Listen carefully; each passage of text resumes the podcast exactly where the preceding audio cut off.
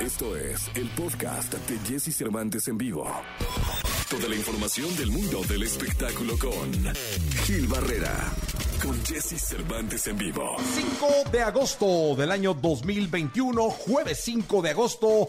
Saludo al querido Gilgilillo, Gilgilillo, Gilgilín, el hombre espectáculo de México. Mi querido Gilgilillo, ¿cómo estás? ¿Cómo estás, mi Jessy? Oye, ayer se cumplieron eh, 50 años de la primera grabación de Juan Gabriel. ¡Wow! ¡50 Y años! entonces, sí, 50 años ya. Y entonces, bueno, pues varios fanáticos festejaron este acontecimiento que obviamente hubieran querido festejarlo en vida con el Divo de Juárez, pero el que se voló la barra fue Joaquín Muñoz, este controvertido eh, escritor, ¿no? Bueno, hizo un libro de Juan Gabriel y es el que asegura que Juan Gabriel está vivo, ¿no? Sí. y pues que hace una comida en un hotel para 50 personas para festejar los 50 años de Juan Gabriel. Y estuvo Juan Gabriel. No llegó Juan Gabriel. Ah, pues claro. Yo dije, no, hombre, no, la nota, ¿no? Llegó el vato. y la- No llegó Juan Gabriel. Vestido de emperador. muy- Imagínate. este, pues estaba muy preocupado. De hecho, este, en algún momento a mí me invitó hace 15 días Joaquín Muñoz y me dijo que, Joa- Joa- eh, que,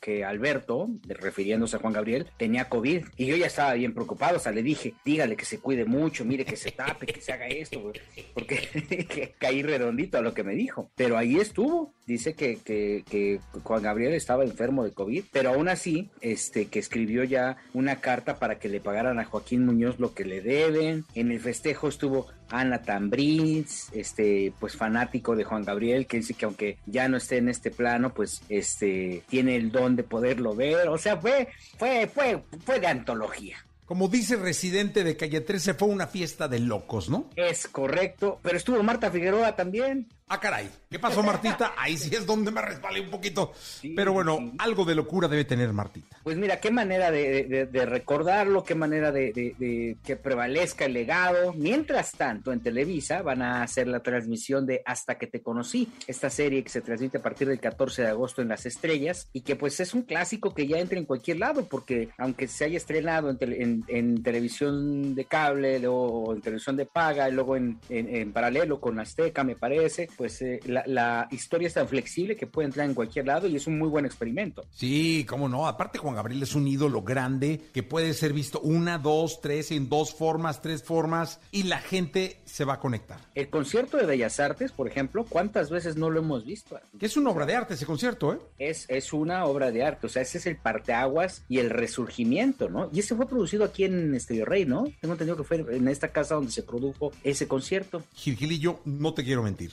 Este, sí, te- tengo entendido que, viene de esta casa, pero bueno, al final es un clásico hoy por hoy y es como la manera en que se da el banderazo para festejar al Divo de Juárez con esta comida de, pues, de gente que tenía la esperanza de verlo. Yo hablé con alguien, Natalia Baeza, una cantante eh, muy cercana a Juan Gabriel, para preguntarle si la habían invitado y me dijo, sí, sí me habían invitado, pero pues este, yo no quiero ir a, encontrarme con la triste noticia de que Alberto no está, porque al final la amistad era tan, for- tan sólida que cualquier acto que haya alrededor de esto le genera un dolor y ella se quiso evitar el, el- asuntito y dijo yo paso, yo no voy. Oye, en una de esas Marta Figueroa fue porque dijo en una llega y nota, ¿no? Es que, pues sí, o sea, todos al final, todos tuvimos una guardia ahí, o sea, aunque dudamos de, de lo que dice este Joaquín Muñoz, pues nunca falta, ¿no? ¿Qué tal, qué tal que no está tan chiflado como dicen? Y vaya apareciendo el divo. No, no, no, la que se hubiera armado, Gilillo. ¿Te imaginas? Pero no, bueno, pues este, ay, digo, también hay un antecedente jurídico alrededor Sí, de todo claro. esto, no está, o sea, no, no está tan sencillo, ¿no? Claro, claro. No es como la gente piensa, entonces, bueno, pues este, desafortunadamente las cosas están muy claras y eh, lo único que tenemos del Divo presente, pues es toda su creatividad y todo el acervo de tesoros que nos dejó, ¿no? Eh, así es, mi querido Gil.